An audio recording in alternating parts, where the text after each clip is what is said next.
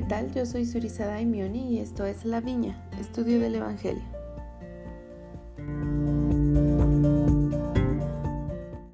Continuamos con la asignación de esta semana. Veremos los capítulos 5 y 6 de Mosía y se titula Un potente cambio.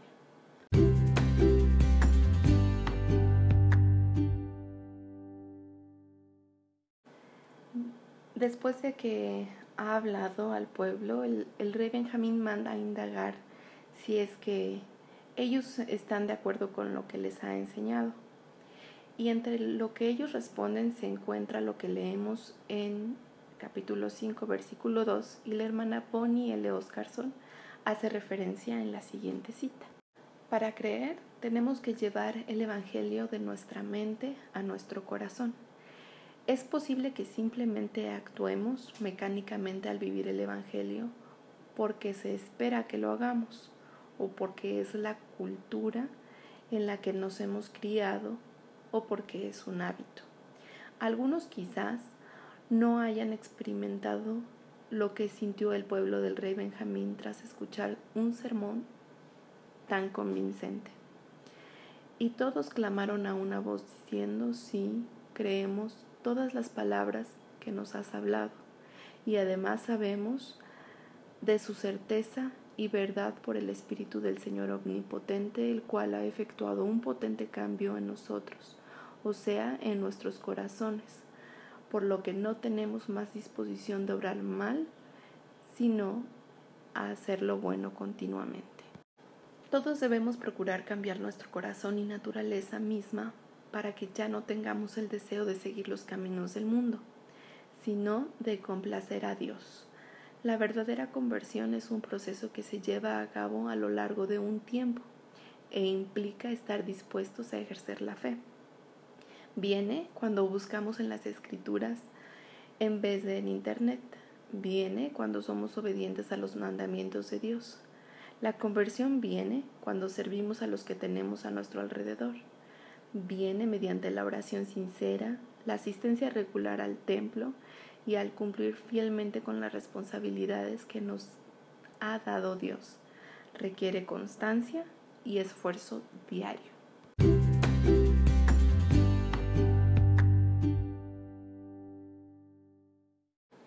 Recordemos que cuando el el rey Benjamín pide a su hijo Mosía que reúna al pueblo. Una de las razones por las que le pide hacerlo es porque le dará un nombre a este pueblo. El pueblo hace convenio de hacer la voluntad de Dios y a causa de esto son llamados progenie de Cristo. Es un título bajo el cual somos librados. El nombre de Cristo es el nombre al que se refería cuando le indicó a su hijo que reuniera al pueblo. En uno de sus discursos, el elder Daline Chouse se menciona algunos pasajes del libro de Mormón y entre ellos está este del rey Benjamín. Y menciona lo siguiente. En esos notables pasajes del libro de Mormón aprendemos que el Señor Jesucristo redimirá de sus pecados a aquellos que se hagan merecedores por la fe, el arrepentimiento y la obediencia a las leyes y ordenanzas del Evangelio. En sentido espiritual y figurado, llegarán a ser hijos e hijas de Cristo, herederos de su reino, los que serán llamados por su nombre en el último día. En ese sentido, cuando testificamos que estamos dispuestos a tomar sobre nosotros el nombre de Jesucristo, manifestamos nuestra promesa de hacer todo lo que podamos para alcanzar la vida eterna en el reino de nuestro Padre. Expresamos nuestra aspiración, o sea, nuestra determinación por lograr la exaltación en el reino celestial. A los que sean hallados dignos de tomar sobre sí el nombre de Jesucristo en el último día se les describen las grandes revelaciones registradas en las secciones 93 y 76 de Doctrina y Convenios. Allí el Salvador reveló a José Smith que a su debido tiempo, si guardamos los mandamientos de Dios, recibiremos la plenitud del Padre.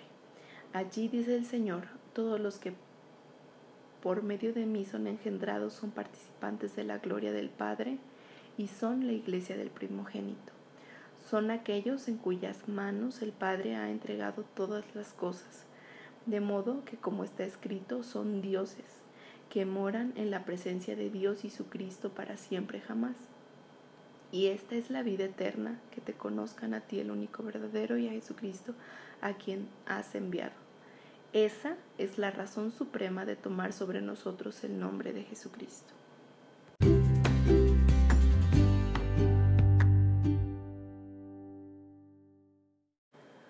Una vez terminado de hablar a su pueblo, el rey Benjamín consagra a su hijo Mosía para ser rey y gobernante. También nombra sacerdotes para que enseñen al pueblo. Mosía empezó a reinar cuando tenía 30 años y habían pasado 476 años desde que Leí salió de Jerusalén. Tres años después muere el rey Benjamín.